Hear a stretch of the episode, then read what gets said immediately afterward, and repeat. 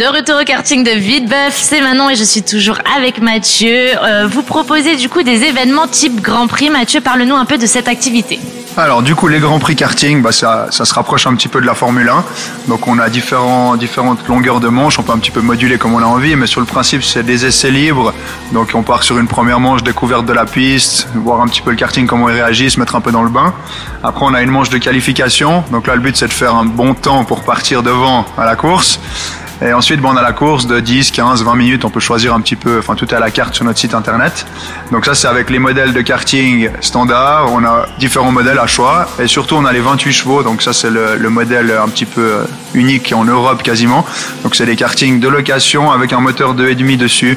Donc là, on prend un petit peu moins de 100 km h sur la ligne droite. Ça, c'est correct. Oui, ça en va bien. Et puis j'ai vu également, vous avez un joli podium à l'extérieur. Ça, c'est pour tout le côté euh, photo, vidéo.